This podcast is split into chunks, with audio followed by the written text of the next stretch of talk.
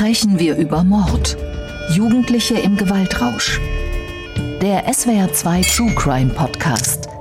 Live beim SWR Podcast Festival in Mannheim. Mit Holger Schmidt und dem früheren Bundesrichter Thomas Fischer. Guten Abend vom SWR Podcast Festival aus der alten Feuerwache in Mannheim. Hallo Mr. Strafrecht Thomas Fischer. Hallo Herr Schmidt. Und hallo liebes Publikum.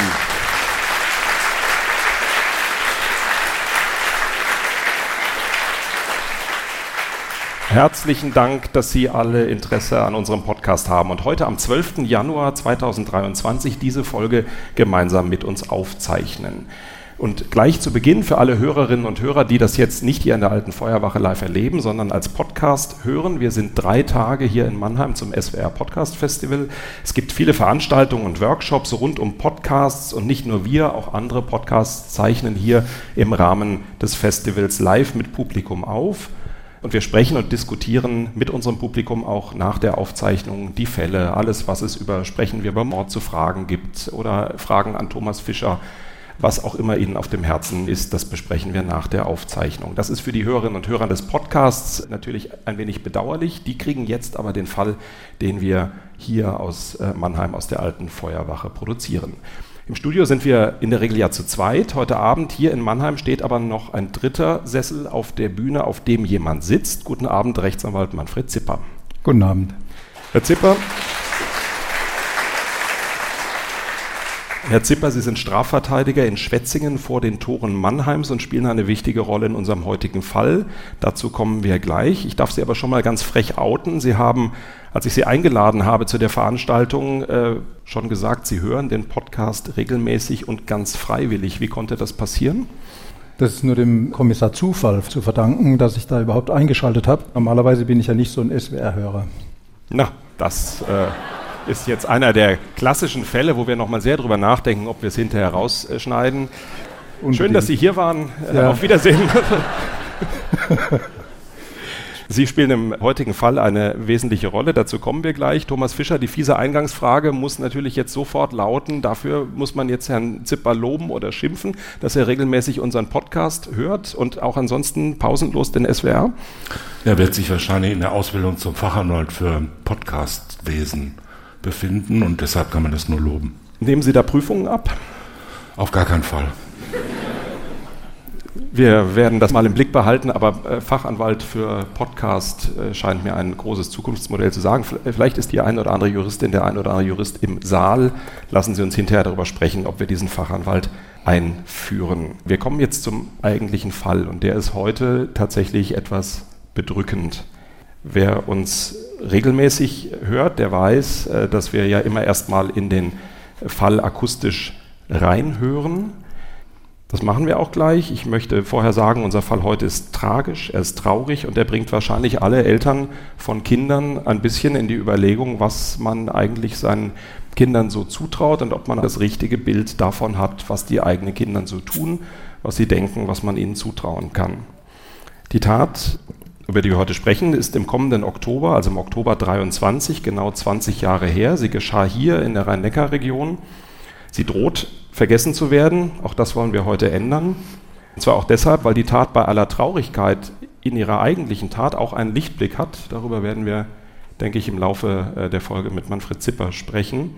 Es geht um den damals 54-jährigen Johann Babis, er starb in der Nacht vom 15. auf den 16. Oktober in einer baufälligen Waldhütte zwischen Neu- und Altlussheim, nachdem ihn eine Gruppe Kinder und Jugendliche über Stunden gedemütigt, geschlagen und getreten hat. Penner Paul nannten die drei Kinder Johann Babis, der freiwillig schon seit Jahren auf Platte lebte, also OFW ohne festen Wohnsitz war. Wie immer in unserem Podcast eine kurze Einstimmung aus Tönen aus dem SWR-Archiv.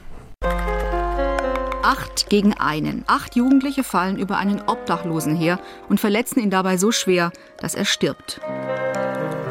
Die sollen in den Sportverein gehen und Mann gegen Mann kämpfen und nicht in der Gruppe auf den Wehrlose einschlagen. Das ist ein Mensch aus unserer Miete, der eh schon zu leiden hat, auf so brutale Weise ums Leben gekommen ist. Gegen zwei ebenfalls beteiligte, erst zwölf Jahre alte Mädchen wurde keine Anklage erhoben. Ich befürchte, dass man sich auf meinen Mandanten eingeschossen hat. Als wichtigste Motive für Gewalt nannten sie Langeweile und Zukunftsangst. Langeweile und Zukunftsangst. Das sind die beiden größten Sorgen, die Jugendliche aus der Region nach der Tat bei einer wissenschaftlichen Untersuchung am häufigsten nannten. Der Schock über die Ereignisse war damals groß. Man hat viele Projektgruppen einberufen, eine richtige soziologische Untersuchung durchgeführt, in den Schulen darüber geredet, wie das passieren konnte, was passiert ist. Isabel Demey fasst uns den Fall zusammen. Mit seinem Fahrrad samt Anhänger war Johann Barbis häufig in der kleinen Gemeinde Neulusheim im Rhein-Neckar-Kreis unterwegs. Der 54-Jährige war obdachlos und lebte in einer verfallenen Waldhütte in der Umgebung. Ende September 2003 entdeckte eine Gruppe Kinder und Jugendlicher Johann Barbis in der Hütte. Sie beleidigten und beschimpften ihn und warfen herumliegendes Gerümpel in seine Hütte.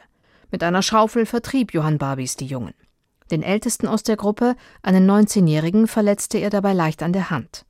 Im Oktober kamen sie wieder. Sie verprügelten den Obdachlosen, verspotteten und bespuckten ihn. Zwei Tage später, am 15. Oktober 2003, wollte die Gruppe mehr. Zehn Kinder und Jugendliche im Alter von 12 bis 19 Jahren traten Johann Barbis, der sich nicht wehrte, und schlugen mit einem Besenstiel, einem Holzpfahl und mit Ästen auf ihn ein. Sie brachen ihm die Hände, die Beine, das Brustbein und die Rippen. Knapp drei Stunden dauerte sein Martyrium. Schwer verletzt ließen sie ihn liegen. Als die Jugendlichen am nächsten Tag zurückkamen, war Johann Barbis tot. Der 19-Jährige und vier Jungen, zur Tatzeit 14 Jahre alt, mussten sich vor der Jugendkammer des Landgerichts Mannheim verantworten. Alle anderen waren noch Kinder, zu jung, um strafmündig zu sein. Das Gericht verurteilte vier der fünf Angeklagten wegen Körperverletzung mit Todesfolge. Der Älteste wurde als Heranwachsender zu fünf Jahren, drei Mitangeklagte zu je zwei Jahren Jugendstrafe verurteilt. Ein Junge, der den Tatort früher verlassen hatte, bekam wegen gefährlicher Körperverletzung eine Jugendstrafe von einem Jahr und drei Monaten. Die Strafe der vier Minderjährigen wurde zur Bewährung ausgesetzt. Nur der 19-Jährige musste ins Gefängnis.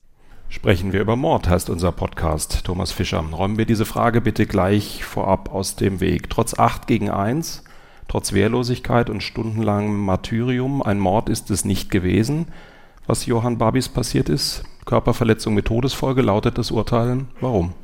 Äh, es ist nicht nur kein Mord gewesen, es ist ja auch kein Totschlag gewesen, obwohl es angeklagt war. Mord ist ja eigentlich nur ein besonders schwerer Fall des Totschlags, um das mal rechtstechnisch auszudrücken. Und Totschlag und Mord sind halt Vorsatzdelikte. Und nach den Feststellungen des Landgerichts, der Jugendkammer des Landgerichts, ist den Angeklagten äh, ein Vorsatz nicht nachgewiesen worden.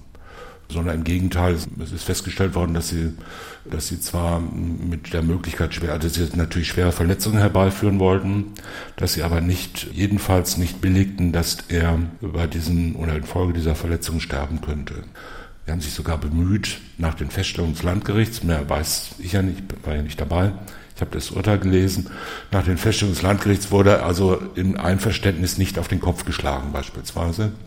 Und zwar um eine Lebensgefahr zu vermeiden. Und das führt dazu, dass der Tod nicht vorsätzlich, also weder im direkten Vorsatz noch mit sogenanntem bedingtem Vorsatz, also für möglich halten und billigend in Kauf nehmen, herbeigeführt wurde, sondern nur fahrlässig. Das ist eine im Strafrecht sogenannte Erfolgsqualifikation, Klar ist, die haben, die Angeklagten, die Täter haben den vorsätzlich Körper verletzt und zwar gemeinsam und mit gefährlichen Werkzeugen. Das ist also eine gefährliche Körperverletzung und die wurde vorsätzlich begangen. Und wenn aufgrund dieses Vorsatzdelikts in der Folge dieser Körperverletzung, die da eintritt, dann äh, der Tod des Opfers herbeigeführt wird, nennt man das Körperverletzung mit Todesfolge. Diese Todesfolge muss im Gegensatz zur Körperverletzung nicht vorsätzlich sein, sondern Deshalb heißt sie so nur fahrlässig. Und das ist eine in der Rangfolge der Delikte gegen Körper und Leib und Leben ist es sozusagen in der, in der dritten Stufe. Ne? Wenn man den Mord als besonders schweren Fall des Totschlags ansieht, den Totschlag als, als Grunddelikt ansieht, würde die Körperverletzung mit Todesfolge danach kommen, führt auch zu hohen Strafen, ist aber halt kein vorsätzlicher Totschlag. In Haft gegangen in dieser Sache ist der 19-Jährige, der älteste in der Gruppe, ihr Mandant Manfred Zipper. Auch um ihn, um den damals 19-Jährigen, soll es heute Abend gehen.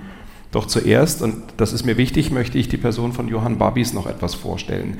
Ich habe vor einigen Tagen mit Thomas Franz aus Ketsch gesprochen. Er ist Spezialist für Opferrecht und hat den Prozess gegen die Täter, die Familie, konkret die Schwester von Johann Babis als Nebenklägeranwalt vertreten.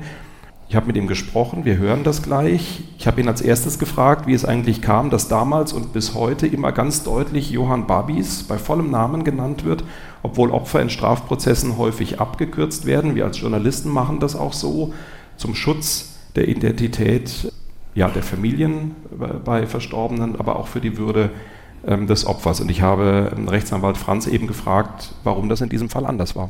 Ja, ich denke, dass es vielleicht eine Wertschätzung war gegenüber diesem Menschen, der ja, äh, ja einsam und verlassen in dieser Hütte ähm, hat sterben äh, müssen, damit man ihm ein Andenken bewahrt. Das hat er dann auch die Gemeinde äh, Neulusheim so getan, mit Aufstellung eines Grabsteins und ja auch eines Denkmales. Und auch da ist ja der Name voll genannt worden. Haben Sie einen Eindruck gewinnen können im Prozess, wie Herr Babis vor der Tat im Ort angesehen war, welche Rolle er gespielt hat? Also er war unauffällig, äh, er war äh, jetzt nicht äh, der Mensch, der, der äh, offensiv gebettelt hat. Seine Schwester hat mir ja seinerzeit berichtet, er hat die Obdachlosigkeit freiwillig äh, gewählt und hat eben gemäß seines Lebensmodells äh, zurückgezogen für sich in dieser äh, Hütte gelebt und ist da auch nie in irgendeiner Form negativ aufgefallen im Ort. Es gibt eine Fernsehdokumentation über den Fall, da sagt äh, die Schwester des Toten, hätten wir gewusst, wie er gelebt hätte, äh, wir hätten uns äh, um ihn gekümmert. Und dann hat sie durch Sie als Nebenklagevertreter ja auch am Prozess teilgenommen. Können Sie uns ein bisschen reinblicken lassen, was hat es für die Angehörigen bedeutet, von diesem tragischen Ende von Herrn Babis zu erfahren?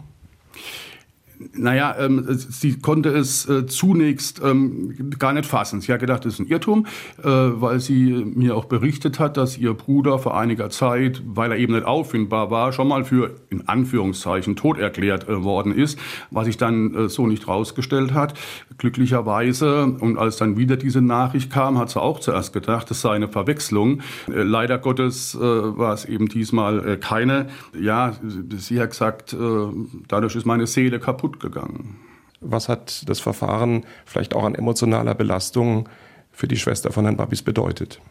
Es war ihr wichtig, den, äh, den Beschuldigten äh, ins Gesicht zu gucken, in die Augen zu gucken.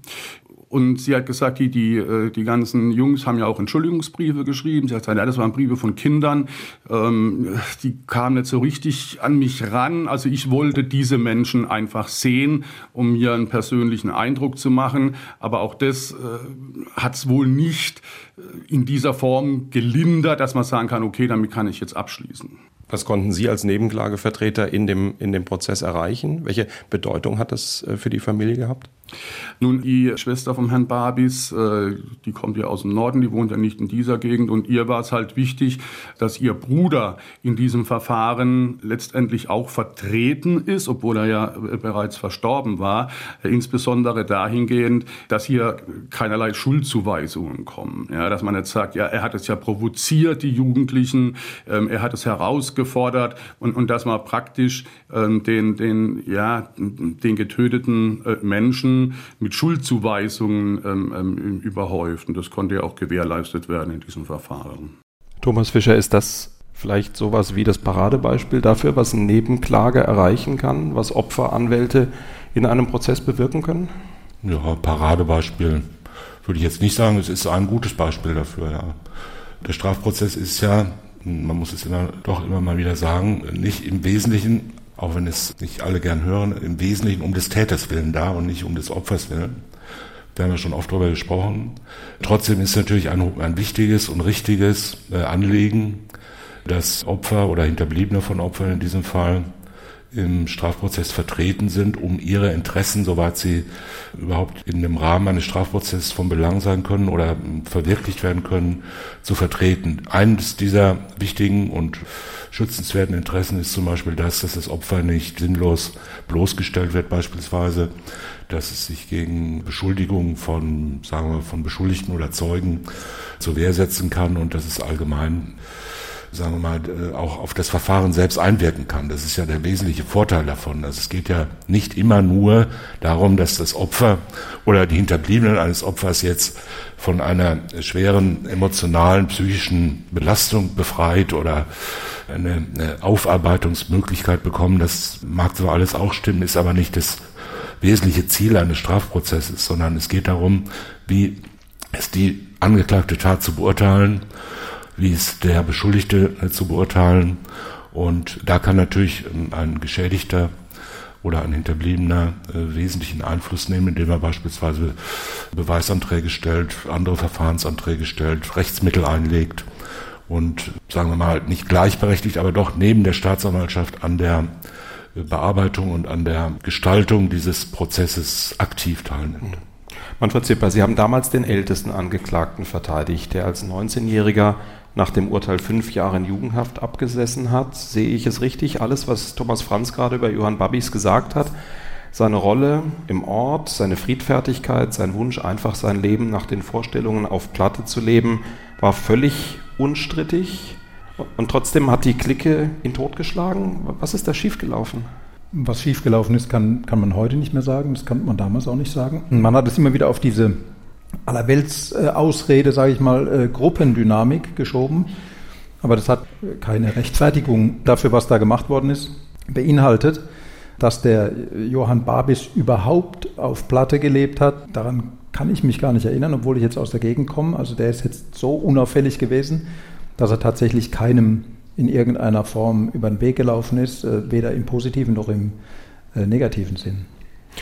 Ich habe Ihren Mandanten im Sommer kennengelernt. Wir haben, als wir überlegt haben, dass wir uns diesem Fall äh, widmen wollen, haben wir viel telefoniert, haben darüber gesprochen, weil das Leben, wie, es für Ihren Mandanten weitergegangen ist nach diesen fünf Jahren Haft, eigentlich sehr positiv und äh, bemerkenswert in dem Sinne, gelaufen ist, dass man wohl sagen kann, da hat das Urteil etwas bewirkt, da hat die Haft etwas bewirkt. Und ich möchte erzählen, dass wir viel darüber diskutiert haben. Ich habe Ihren Mandanten als sehr offen erlebt. Wir haben auch darüber gesprochen, ob er möglicherweise heute Abend hier sein könnte, ob er möglicherweise selber etwas dazu sagen würde. Und wir sind dann übereingekommen, dass das vielleicht aus verschiedenen Gründen nicht so eine gute Idee ist, weil er eben seinen Weg aus dieser ganzen Geschichte rausgefunden hat weil es vielleicht auch, wenn man, wenn man die, die postmortale Würde von Herrn Babis bedenkt, vielleicht nicht so glücklich wäre, wenn wir jetzt hier den Menschen hätten, der seinen Tod mit verursacht hat mit den anderen Jugendlichen zusammen. Aber wir haben sehr lange darüber geredet, Sie waren dabei. Ich habe jetzt persönlich auch einen Eindruck von Ihrem Mandanten bekommen. Teilen Sie meinen Eindruck? Fast eine rhetorische Frage. Er hat seinen Weg da rausgefunden. Und wie ist sein Leben nach dieser Tat verlaufen? Hm. Also wichtig war mir vor allen Dingen, bevor wir ähm, diesen Podcast über diese Tat meines Mandanten überhaupt angefangen haben, dass man vor die Klammer zieht, dass weder der Herr Babis, auch wenn er verstorben ist, in irgendeiner Form hier verniedlicht oder sonst wie bagatellisiert wird, aber auf der anderen Seite herausgestellt wird, dass es einen positiven Erfolg sozusagen, eine, eine positive Wirkung des Strafvollzugs auch gegeben hat. Ich meine, dass mein Mandant sich mit der Tat auseinandergesetzt hat. Und das ist schon mal das eine, dass er also Ross und Reiter genannt hat in dem Verfahren und dass er Tateinsicht gezeigt hat. Ich bin der Überzeugung, dass es gerade im Jugendstrafrecht die Möglichkeit geben muss, und das ist eben, vorhin hatten Sie das äh, Wort Paradebeispiel, ich will das jetzt übernehmen dürfen, ein Paradebeispiel, so wie es auch funktionieren kann.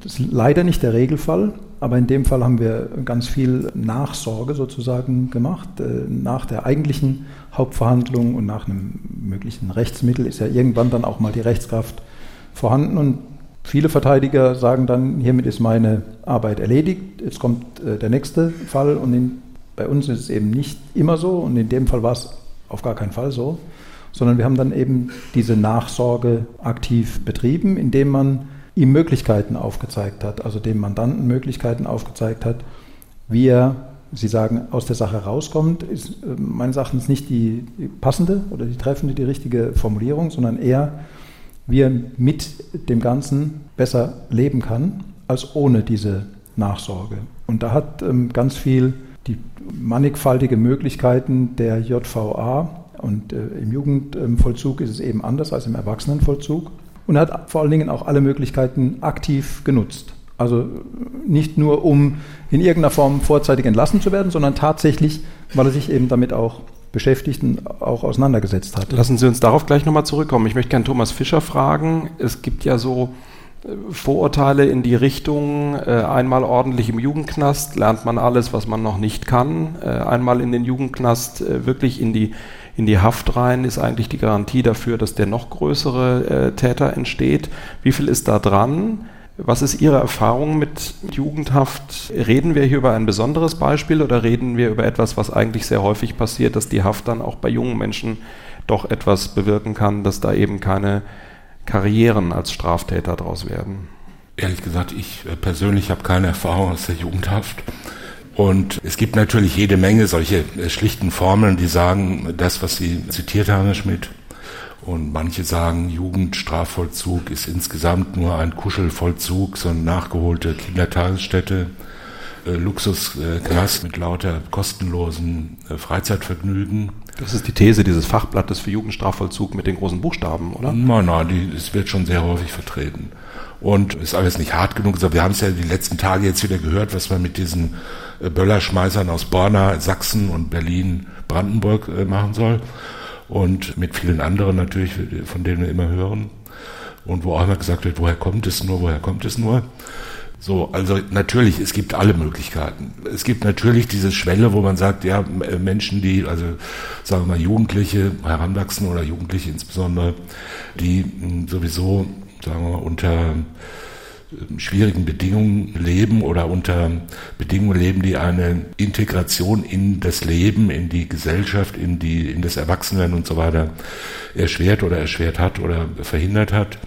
Die können natürlich durch eine Erfahrung wie, wie beispielsweise Jugendarrest in die eine oder andere Richtung bewegt werden, das ist klar. Ja? Also diese äh, klassische Theorie Short, Sharp, Shock, ja, man muss die einfach mal vier Wochen oder zwei Wochen in Jugendarrest schicken und dann lernen sie, dass sie nicht mehr klauen dürfen. Das kann klappen, muss aber nicht. Ja. Und je nachdem, wenn die dann einfach nur eingesperrt werden, zwei Wochen lang und äh, mit lauter Helden äh, zusammen da ihre Tage und Nächte verbringen, die ihnen erzählen, wie obercool sie sind und was man alles noch viel besser machen kann, dann kann es natürlich sein, dass sich das gerade in die falsche Richtung entwickelt. Auch in Jugendstrafvollzugsanstalten, also im Vollzug der Jugendstrafe, gibt es natürlich viele negative, mögliche negative Auswirkungen. Aber es gilt halt immer noch, sagen wir mal, Vorrang des Erziehungsprinzips im Jugendstrafrecht. Es wird dort wesentlich mehr jedenfalls versucht und getan im Rahmen der Möglichkeiten, auf die Leute auch individual, psychologisch und pädagogisch einzuwirken. Und für viele Jugendliche ist das auch eine große Chance. Ich kenne ja jetzt diesen Fall nur aus der, Presse, aus der Pressemappe, die ich gelesen habe, und dem Urteil, was ja insbesondere da die Auskunftsquelle ist. Und da muss man sagen, der hatte ja eine, sagen wir, eine bis zu seinem 19. Lebensjahr eine wirklich problematische äh, Biografie, auch eine sehr problematische familiäre Bio, Biografie und hat, war ja eigentlich auf, auf einem, äh, sagen wir, Weg, der aber relativ steil nach unten führte, muss man schon vielleicht sagen. Und was sich im Urteil andeutet, war es ja so, dass das nicht so aus ihm kam, ja, dass es nicht seine Natur da sich jetzt da verwirklicht hat, indem er ein möglichst früh alkoholkranker Gewalttäter wurde, sondern dass er Chancen ergriffen hat. Ja, wie auch immer, das ändert nichts an der Tat, es ändert nichts am Unrecht, aber es ändert was an seinem Leben. Das ist ja schon mal eine gute Nachricht. Und wovon hängt es ab? Dass man die richtige Jugend-JVA erwischt, dass man selber die richtige Einstellung hat? Wovon hängt es ab, dass wir hier oben sitzen und, äh, und nicht im Knast sind? Ja. Ich weiß es nicht. Ja. Äh, ich habe mir nicht im Alter von zwölf Jahren überlegt, so jetzt ne, äh, geh aus und werd berühmt oder so. Ja. Also es hängt von so vielem ab. Das, ist eine etwas unernsthafte Antwort. Aber ähm, ich will damit nur sagen, das Leben bestimmt sich ja nicht danach, ob man Langeweile hat oder das sind immer solche Floskeln, die müssen alle eine, eine, eine Ausbildungsstelle kriegen und schon ist die Sache gelöst oder müssen noch ein paar mehr Sozialarbeiter einstellen. Das stimmt natürlich irgendwie alles, ja. Die Brennpunktschulen müssen bearbeitet werden und die äh, Eltern sollen nicht so viel saufen und so weiter und so weiter. Ja, und man muss sie beschäftigen, die äh, jungen Menschen. Und dann haben sie halt alle Langeweile. Aber die Jugendkrawalle in den 50er Jahren und die in den 60er Jahren und die Riots in England, so, die waren ja auch alle schon von Langeweile angeblich be bestimmt. Und was bedeutet, wenn wir uns selber überlegen, wie war das denn, als man 14 war und hatte Langeweile? Wie hat sich das angefühlt? Ja? Es war so eine dumpfe Leere, ja? Diese Scheißschule oder auch nicht, ja? also meistens halt, diese Angst vor allem Möglichen. Und je nachdem, in welcher sozialen Umgebung man lebt, wie die familiären Verhältnisse sind, welche intellektuellen und psychischen Voraussetzungen man hat, kann man das bewältigen und, und sich da irgendwie durchwursteln oder halt auch nicht. Und wenn man keine Hilfe kriegt, Perspektiven zu entwickeln oder wenn man keine, subjektiv keine Möglichkeiten sieht, beispielsweise sich den Anforderungen zu genügen. Ja, wenn ganz klar ist, das ist ein Versager, der, der wird diese Anforderungen, die wir stellen an Leistung, an Konsum, an Selbstdarstellung, an Selbstoptimierung, wird, der wird sie nicht erfüllen aus eigener Kraft. Äh, was macht man da? Da wartet man auf irgendeine Gelegenheit. Ja. Natürlich ist, setzt sich dann niemand hin und schreibt so, ich möchte gerne ein Gewalttäter werden. Ja. Das ist jetzt mein Beruf. Sondern das entwickelt sich aus spontanen Gegebenheiten, aus Weichenstellungen in der frühen Kindheit vielleicht schon und aus Strukturen, in denen solche äh, Leute dann aufwachsen. Jetzt es ändert nichts an, der, an den Taten und es ändert nichts an der, an der Schuld, aber es kann etwas erklären und die, immerfort nur diese Erklärung, dass, dass es äh, so einzelne Merkmale herausnimmt. Ja. Wir haben Langeweile gehabt oder Zukunftsangst. Was bedeutet das? Ja? Wie soll man das abschaffen? Ja? Zukunftsangst. Das ist eine große Aufgabe. Ja. ja. Sie haben gerade gesagt, Ihr Eindruck aus dem Urteil ist, und ich würde das völlig unterstützen, das Leben des äh, damals 19-Jährigen äh, wir haben uns in dem Gespräch darauf äh, geeinigt, von Max zu sprechen.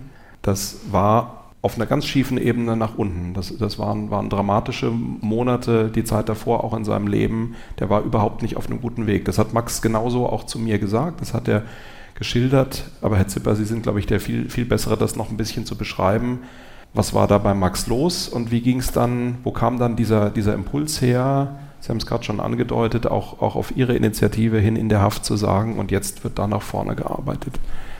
Ich habe ihn vorher wegen geringer Delikte verteidigt gehabt. Ich will fast sagen, so, so Alltagskriminalität. Ich will das jetzt nicht auf Langeweile oder, oder Zukunftsangst runterspielen, sondern Autospiegel, oder, ja. Autospiegel abtreten, äh, Sachbeschädigung, also einfach dumpf und doofe kleine Sachbeschädigungen. Und dann kam wie das eben auch manchmal kommt in einer kriminellen Karriere, dann kam eben eins zum anderen, keine Schule mehr, keine Ausbildung noch nicht und Schule abgebrochen, was mache ich den ganzen Tag? Rumlümmeln. Sein Elternhaus war, weiß ich nicht, ob, das, ob man das als schwierig bezeichnet, das ist auch so ein, so ein Allerweltsbegriff. Er, die Eltern waren halt getrennt und geschieden, wie das im Übrigen äh, auch nicht unüblich ist. Und dann ist er eben hauptsächlich bei seinen Großeltern äh, im wahrsten Sinne des Wortes groß geworden und hat aber hat sich so treiben lassen. Und meines Erachtens diese Zäsur war auch die, dass, wenn ich das so sagen darf, auch im SWR, es braucht jemanden, der einem in den Arsch tritt, aber es braucht auch denjenigen, der sich in den Arsch treten lässt. Will sagen, die Eigeninitiative, die muss angestoßen werden durch einen Impuls, durch eine Energie von außen und dann übernimmt er das und macht dann aber auch mit weil er merkt, ihm geht es besser, wenn er was tut. Und so wie jetzt der, mein, mein Kollege eben gesagt hat, man sitzt jetzt nicht nur rum und lässt alles auf sich einprasseln, sondern man muss was tun. Und das hat er gemerkt. Und wenn er was tut, wird es besser. Und so wurde es dann eben auch in der JVA von Monat zu Monat immer besser. Und dann kam der Moment, da ist er aus der Haft rausgekommen und hat angefangen, sich ein neues Leben aufzubauen oder sich überhaupt ein Leben aufzubauen. Und dann hat Max eine ganz interessante Geschichte erzählt und die, die würde ich gerne, gerne wiedergeben, beziehungsweise Sie bitten, Herr Zipper, dass Sie, dass Sie mir helfen, dass ich sie richtig erzähle. Er erzählt, er ist aus der Haft raus, er steht noch unter Bewährung, er weiß, dass Gewalt ein bisschen auch sein Problem ist. Wir, wir müssen uns vorstellen, äh, Max ist ein sehr großer, sehr kräftiger Mensch, schon die reine, reine Statur. Ich glaube, das ist damals auch äh, in der Jugendgruppe auch ein Faktor gewesen. Nicht nur der Älteste, sondern in jeder Hinsicht der größte, stärkste, schwerste, einfach wirklich eine eindrucksvolle Erscheinung. Und jetzt ist er auf einem Weinfest, sagt auch ganz offen, er hatte schon ordentlich getrunken, er war angetrunken. möchte noch was trinken und eine gewisse Gangunsicherheit würde jetzt wahrscheinlich im Sachverhalt festgestellt werden, ist auf dem Weg zu dem Weinstand und tritt in einen Haufen von Müll, den der Betreiber dieses Weinstands gerade zusammengekehrt hat, so am Ende der, der, der Veranstaltung. Tritt da rein, der Müll fliegt wieder auseinander, er weinselig will eigentlich nur noch einen Shoppen. So, der Betreiber des Weinstandes reagiert leicht ungehalten der Gestalt, dass er seinen Besen nimmt und ihn verprügelt.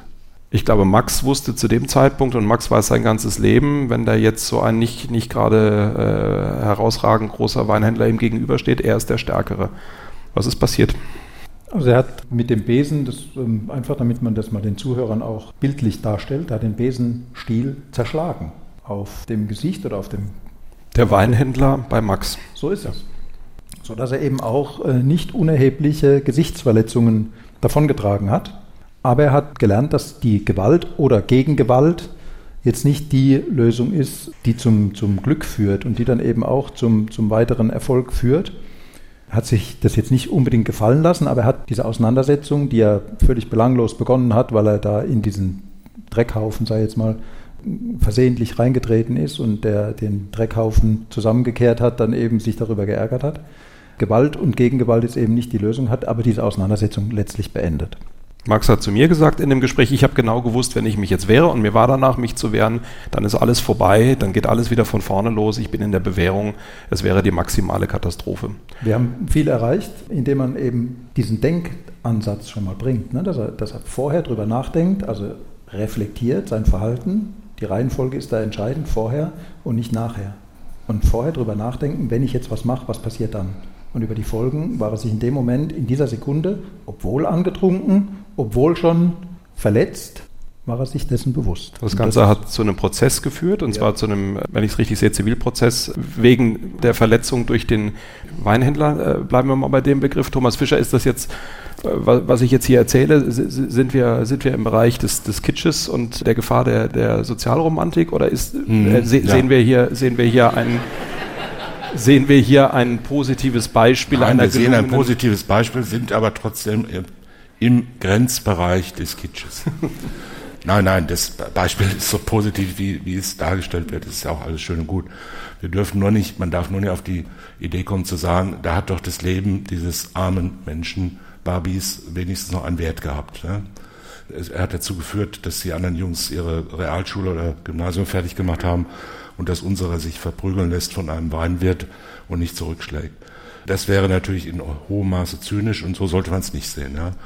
Wir fangen den Fall, sozusagen, wir haben den Fall jetzt von hinten aufgerollt, das ist, stimmt auch alles. Ja.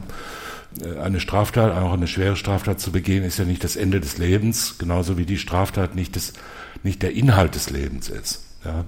Wir haben ja schon oft darüber gesprochen, der Mensch ist ja äh, auch der Straftäter, auch der Schwer, Schwerstraftäter der ist ja nicht von Natur aus oder von, von seiner ganzen Person aus jetzt Mörder, Gewalttäter, Vergewaltiger, Räuber und so weiter. Der ist ja noch vieles andere auch. Der ist vielleicht ein armes Schwein, der ist vielleicht Alkoholiker, der ist vielleicht äh, ein netter Kerl, der ist Basketballspieler oder was auch immer und äh, ist ein guter Kumpel oder ein, ein, ein liebevoller Sohn. Alles Mögliche ist er gleichzeitig auch. Und es gibt aber auch diese Tat. Und die Tat war ja auch nicht zufällig, sondern die war natürlich auf eine gewisse Weise willk vollkommen willkürlich und scheinbar unerklärlich. Es gibt ja nichts ohne Ursache. Und die Ursache kann man sich so und so erklären. Tatsache ist, das Opfer war natürlich das, das geborene Opfer. Das war genau die Person, die diese tu nicht Gute da, diese jungen Burschen gesucht und gefunden haben. Ja. Und zwar unter Anleitung von dem, den wir jetzt hier Max nennen. Ja. Der hat ja die Sache äh, letzten Endes begonnen und der hat die anderen angestachelt und zwar um sich zu rächen für eine zurückliegende angebliche Verletzung und, und Beleidigung und so weiter. Und das war aber natürlich alles nicht im, im Rahmen von dessen, was da behauptet wird, das kennen wir ja sehr gut, dass man gesagt, ja, ich kenne da noch einen, der ist mir noch was schuldig, da gehen wir jetzt mal hin und den äh, werden wir jetzt mal äh, zur Rede stellen. Ja? Und das führt dann immer regelmäßig dazu, dass halt äh, äh einige Baseballkeulen mitgenommen werden und die Sache dann vom Schwurgericht endet. Äh, und Sie kennen Menschen. Relativ viele von dieser Art, muss man sagen. Und äh, also äh, so, und ob die hm, Menschen, in diesem Fall äh, war es ja so, das waren ja nicht alles jetzt irgendwie sozial ausgegrenzte. Ja, das waren fast alle. Äh, ich habe die Biografien, die Kurzbiografien im, im Urteil gelesen. Fast alle hatten irgendwelche Probleme. Ja, fast alle Eltern waren geschieden. Fast alle äh, wohnten bei irgendwo, ja, beim Lebensgefährten der Mutter, die aber äh, irgendwas wegen Drogen und so weiter und so weiter. Ja, bei den Großeltern groß. So, das ist schon mal. Und ob die da jetzt in diesem kleinen Ort da jetzt irgendwie integriert waren, alle waren irgendwie schlecht in der Schule oder waren auf dem absteigenden Ast in der Schule, abgebrochen und so Zeug. Die hockten den ganzen Tag auf der auf irgendeiner Bank rum und äh, redeten dummes Zeug, was man halt so macht mit 14 bis 16 und äh, vertrieben sich die Zeit und einer trank immer vier Liter Sangria, hm, grauenhafte Vorstellung. Und, äh, und das war Sangria unser Max. oder die Menge? Ne, sowohl als auch. 4,5 Liter wurde, habe ich im Urteil gelesen, pro Tag.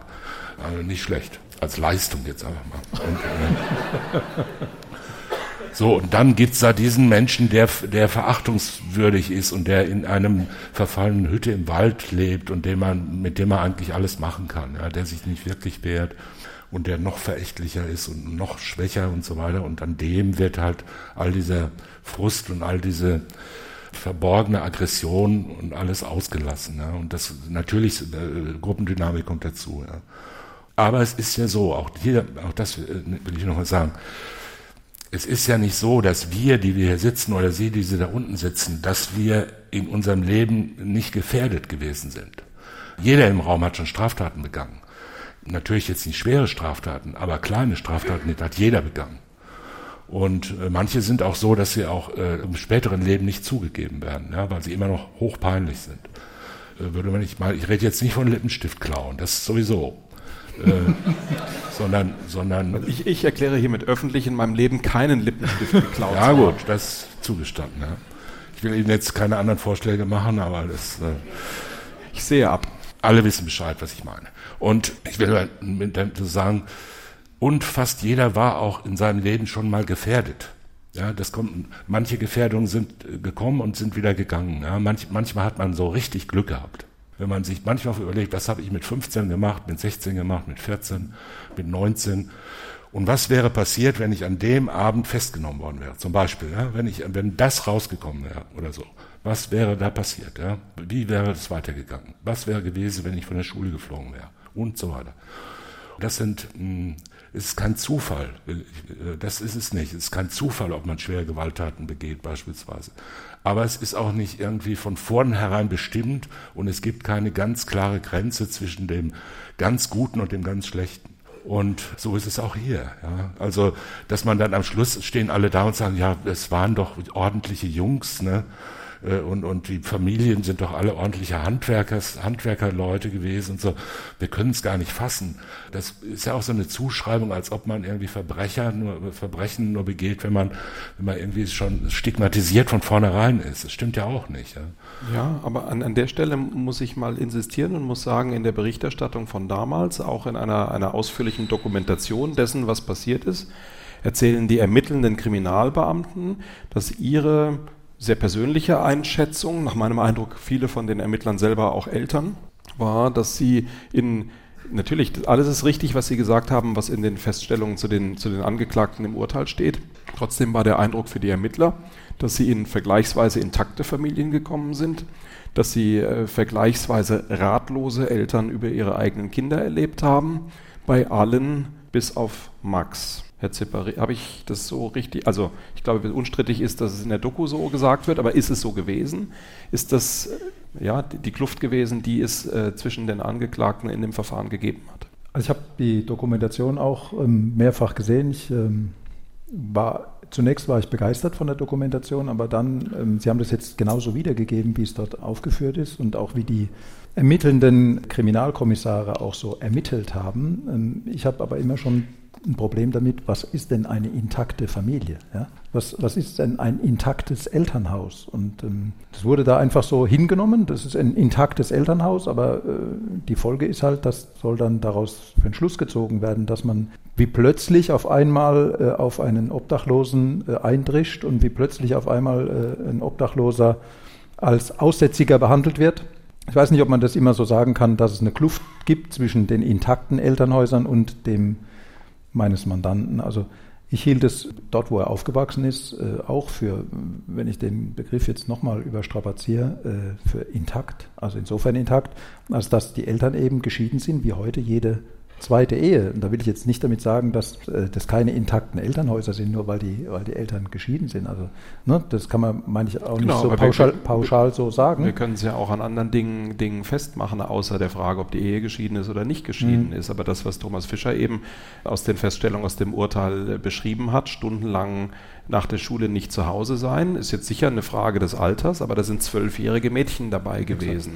Und da wäre naja, dann ja schon die Frage in Richtung Elternhaus. Weiß exakt. man. Es ist ein kleines Dorf. Da mhm. ist immer alles intakt. Ja?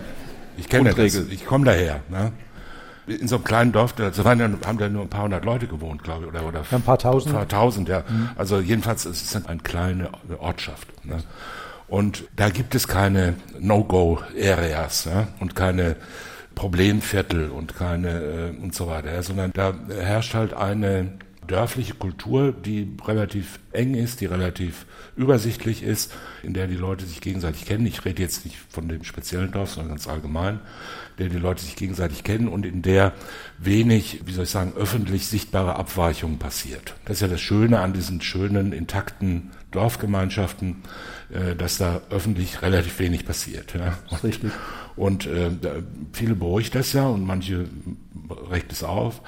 Und äh, deshalb ist die, die Zuschreibung jetzt zu sagen, das ist ein, ein intaktes Elternhaus, ja, bloß weil der Vater Schreinermeister ist ja, und, und sein Auto immer wäscht, ja, ordentlich. Und so, was weiß ich jetzt, völlig äh, Fantasiegebilde. Äh, Aber das ist noch keine wirkliche Erklärung. Und dass das Dorf, das ist ja auch, das kennen wir ja aus Hunderten solcher Fälle, dass gesagt wird, wir sind fassungslos. Ja? Der Bürgermeister ist wieder fassungslos, ich kann es nicht fassen. Ne? Oder, und der Schuldirektor auch. Ach, meine Schüler, ich kann es gar nicht verstehen, wie es so ist. Ähm, man, man versteht es ja auch nicht. Ja? Also spontan, menschlich, persönlich versteht man es nicht. Aber es ist ja auch nicht so, dass es aus dem Nichts kommt. Ja, irgendwoher muss es ja kommen und ist ja nicht in den Menschen von vornherein irgendwie jetzt was drin, was dann sich auf rätselhafte Weise Bahn bricht, sondern es kommen die Bedingungen zusammen und die stammen aus alter Zeit, aus neuer Zeit, aus Gelegenheiten, aus Einflüssen, aus Angst und, und, und versteckter Aggression und so funktioniert sowas. Und es gibt unglaublich viele Gewalttaten. Ob das jetzt so aus dem Ruder läuft wie hier, das ist manchmal auch nur Zufall, muss man sagen. Ja? Das, das hängt vielleicht von ganz kleinen, von Kleinigkeiten ab. Die haben äh, zum Beispiel ja mit diesem, mit dem armen Opfer, das sie totgeschlagen haben, haben sie ja zwischendurch mal eine Pause gemacht, haben sich mit ihm auf die Straße gesetzt und Zigarette geraucht. Ja? Dann wurde er, wurde ihm gesagt, du musst jetzt hier dich auf die Knie legen und musst dir eine Entschuldigung betteln. Das hat er erst nicht gemacht, dann wurde er weitergeschlagen, dann hat er es gemacht. Ja, da war erstmal Ruhe wieder, ja. Und dann irgendwann kommt einem dann wieder irgend so äh, Gedanke, jetzt könnte man nochmal reintreten. Ne?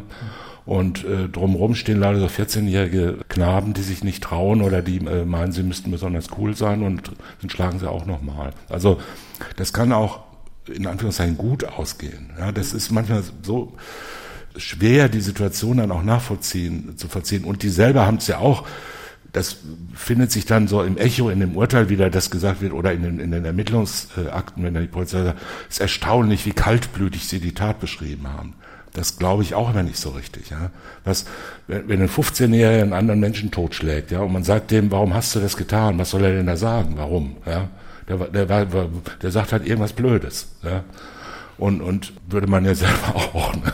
Also warum? Ja, es gibt ja keinen sinnvollen Grund. Ja? Also sagt er halt, weil ich Langeweile hatte oder so. Ja? Mir brennt die Frage auf den Lippen, aber ich fürchte, Ihr hartes Urteil aus Ihrer richterlichen Erfahrung den umgekehrten Fall gibt, dass eine Situation hoch eskalativ ist, eigentlich der Tod quasi schon äh, um die Ecke guckt und dann passiert genauso schicksalhaft irgendwas anderes. Einer der Leute in der Gruppe sagt, komm, wir gehen jetzt nach Hause, es kommt gleich Sesamstraße und alle sagen, ah ja, stimmt und gehen und es passiert nichts. Natürlich, die kommen nur nicht so, häufig zu Gericht. Aber die gibt es natürlich öfter als die anderen. Ja, ja klar, so viele Menschen werden ja auch nicht totgeschlagen. Aber es gibt viele hochaggressive und, und hochgefährliche Situationen, auch in solchen, äh, in solchen dynamischen, von, von Gruppendynamik und, und häufig natürlich auch Alkohol und ähnlichen bestimmten äh, Gelegenheiten, die dann aber gut ausgehen, die sich irgendwie einigen, ja, die irgendwie sagen, komm, lass doch. Manchmal reicht es ja schon aus, wenn einer da ist oder zwei da sind. Hier waren ja zwei dabei, die weggegangen sind. Einer ist weggegangen, die Mädchen, glaube ich, sind weggegangen. Mhm. Und äh, äh, die haben natürlich auch nichts zu sagen gehabt. Ja, die, die kleinen äh, Burschen, die da äh, abgehauen sind, haben das nicht aufhalten können.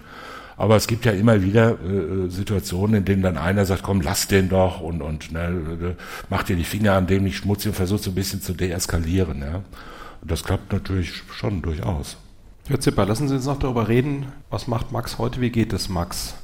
Wie es ihm geht, er ist alleine, lebt, soweit ich das beurteilen kann, sehr zufrieden, sehr, der ist, der ist bei sich, ne? der, der ist, hat abgeschlossen, nicht mit dem Leben, sondern er lebt es jetzt überhaupt erstmal richtig, hat ähm, ein Wohnmobil, ähm, ist damit äh, häufig an der Nordsee, hat ähm, einen großen Hund, und ja, hat eine schöne Wohnung und vor allen Dingen hat er auch ein, äh, eine, Job, Sinn, eine ja. sinnvolle, ja, nicht, nicht nur einen Job, sondern da ist er auch sehr stolz drauf. Das hat er ähm, auch in dem Gespräch, hat er das mehrfach betont, dass er sich jetzt da ähm, hocharbeiten kann sozusagen und dass er in Anführungszeichen äh, eine Karriere machen möchte in dem, was er dort macht, in, in dieser Lagerlogistik hat er auch ähm, einen Chef, der seine Arbeit wertschätzt und der mit ihm gut kann. Ist, ist ja eine, Sie haben ihn kennengelernt, ist ja auch eine eigene Persönlichkeit, also ist jetzt nicht so ein Durchschnittsalltagstyp, sondern der hat schon seinen eigenen Willen, seinen eigenen Kopf, ist auch von seiner Physis her schon eine besondere Erscheinung. Und ich habe den Eindruck, dass er, dass er sehr zufrieden ist. Hat selber ein Team, da, äh, dem, er, Führungs dem, er vor, dem er vorsteht, ähm, so habe ich es verstanden. Mhm. Aber vor allen Dingen, ich fand, fand interessant, er hat gesagt, seine Chefs wissen, mhm. wie seine Vergangenheit war. Seine Chefs wissen genau, was er getan hat und haben ihm gesagt, ähm, uns interessiert nur, was du hier tust und uns, uns, interessiert das Jetzt und nicht, das, nicht die Vergangenheit. Ist das wahrscheinlich auch ein, ein wesentlicher Schlüssel, dass man so einen Chef findet äh, mit, mit so einer Vorgeschichte, der sagt, ich frage jetzt nicht mehr danach, das ist für mich verbüßt. Genau. Du warst in der Haft gesessen. Ich denke, das ist ein, ein ganz wesentlicher Mosaikstein in einem Leben, dass man Menschen findet oder was heißt findet, man sucht die ja nicht unbedingt danach, sondern dass man eben auch der Kommissar Zufall ist auch wieder dabei, dass man dann auf jemanden trifft, der das ausblendet und der eben sagt, du zählst als Mensch und du zählst hier als mein Mitarbeiter und was du vor heute 19 Jahren gemacht hast, ist für mich nicht ausschlaggebend, sondern ich schätze dich so, dass was du heute bist und was du heute machst. Ja, wenn ich das noch vielleicht ergänzen darf, das ist ja auch Sinn der Sache. Ne? Das ist, und das kann man auch lernen an dem Fall. Ja? Äh, das ist Sinn der Sache. Die Strafe ist dazu da, Schuld äh, zu sühnen, Schuld abzugelten. Und wenn äh, die Strafe vollzogen ist, dann ist da halt die Schuld weg. Ja. Und zu sagen, du bist jetzt für dein ganzes Leben ausgeschlossen, ist gerade bei jungen Menschen äh, ja wirklich eine eine, eine Aufforderung zum weiteren Scheitern. Ne? Und äh, insoweit ist das eigentlich ein ganz gutes Beispiel. Insgesamt muss man sagen, diese Jungs, die da verurteilt wurden, fünf, die da verurteilt worden sind, die haben so richtig Glück gehabt. Ja? Mhm. Das hätte auch für alle fünf ganz anders ausgehen können. Mit ganz kleinen äh, Veränderungen nur in den Feststellungen zum Vorsatz, zur Strafzumessung, zur Perspektive, zur Prognose. Dann hätten die alle einfahren können zwischen fünf und zehn Jahren und das Leben wäre, sagen wir doch, im wesentlich höherem Maße zerstört gewesen. Ne? Die haben richtig Glück gehabt. Und man, man, kann nur hoffen, dass sie dieses Glück äh, zu schätzen wissen. Ich weiß nicht, ob das immer Glück ist. Viele Mandanten, ah, ich ahne, die, Sie wollen auf die Verteidigungsleistung raus. Das ist korrekt. Ja, wir, wir waren ja, wir waren ja äh, logischerweise bei der Anzahl der ähm, Angeklagten waren wir äh, entsprechend viele Verteidiger auch. Und ich glaube, wir haben das alle. Also ich beziehe mich jetzt nicht nur auf meine Verteidigerleistung, sondern wir haben das alle ganz gut gemacht. Aber wir haben jetzt leider den äh, damaligen Sitzungsvertreter, also den damaligen Staatsanwalt, nicht hier. Der wird mir das auch ähm, zugestehen, dass das insgesamt ein, ein, faires Verfahren gewesen ist und vor allen Dingen, dass es nicht Glück war. Ich würde ähm, Herrn Dr. Fischer überhaupt nicht widersprechen, dass es Glück auch gibt in einem, in einem Strafprozess, aber es ist meistens nicht mit nur Glück getan, sondern dass man eben das gut ermittelt und dann hat der damalige Vorsitzende, der Herr Schwab, hat meines Erachtens auch ähm, einige kluge Sätze in das Urteil auch reinschreiben lassen oder seine Berichterstatterin reinschreiben lassen, die dann eben auch besagt haben, warum und wieso. Wir hatten es eingangs ähm, dieses Gesprächs, hatten wir das ja angesprochen, dass eben die Vorsatzproblematik da ähm, anders bewertet worden ist. Und ich meine, dass es einfach das Ergebnis der Beweisaufnahme gewesen ist. Manche Mandanten, so habe ich angefangen, äh, manche Mandanten, die gehen raus und sagen, boah, jetzt habe ich aber Glück gehabt. Und dann ist man als Verteidiger, ist man dann schon etwas ähm, brüskiert, muss ich sagen. Ja? Dass man dann seine Verteidigungsleistung so wertschätzen äh, lässt, äh, dass, man dann, dass man dann sagt, Na, vielleicht ich habe hab Glück gehabt mit Ihnen. Das ist korrekt, ja. Ich, ich, äh, ich muss es dann auch immer wieder ergänzen. Fürs Protokoll würde ich gerne zufügen, natürlich haben wir äh, die Staatsanwaltschaft Mannheim kontaktiert, äh, haben mit der Staatsanwaltschaft darüber gesprochen, ob das hier eine schöne Gelegenheit wäre, jemand hier auch äh, auf der Bühne zu haben und gerade auch eben über diese Chancen der Resozialisierung, über die besonderen Herausforderungen des Jugendstrafrechtes äh, zu sprechen. Die Antwort war, dass der damalige Sitzungsvertreter, der das Verfahren gemacht hat, heute kein Jugendstrafrecht äh, mehr macht und sich äh, deswegen dazu nicht berufen fühlt. Fand ich persönlich auch schade, weil ich glaube, dass das ja für jede Staatsanwältin, für jeden Staatsanwalt eigentlich ein, ein, ein Kerngedanke ist, worum es auch im Jugendstrafrecht geht. Aber wir haben es versucht und sind traurig, dass es nicht geklappt hat. Wenn Sie einverstanden sind, war das der Fall, über den wir heute sprechen wollten, der Fall des totgeschlagenen Johann Babis.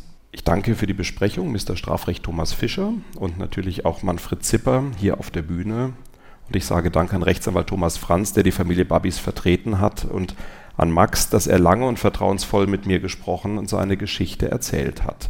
Danke auch an Georg Brandl für die Regie, Kevin Appel und das ganze Team hier von der Alten Feuerwache und vom SWR für den guten Ton. Danke an das Mastermind des SWR Podcast Festivals Thomas Simon und danke wie immer an unsere großartige Redaktion rund um Walter Filz, Sonja Hase, Marie-Claire Schneider, Monika Kursave und ich danke allen, die geholfen haben, auch wenn ihr Arbeitgeber und die Mandantschaft wahrscheinlich dagegen wären, wenn sie es denn wüssten.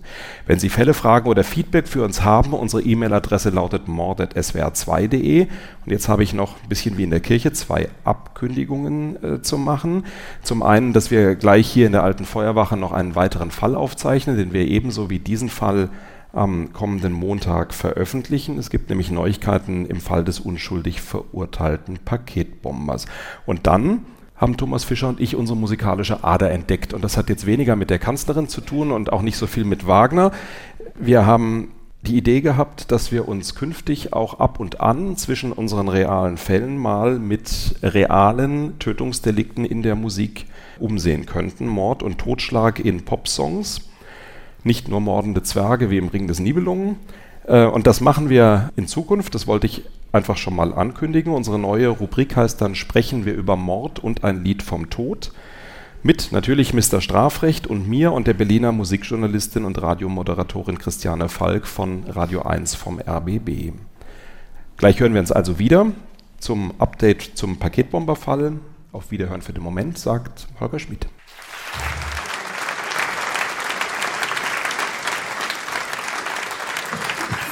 sprechen wir über Mord.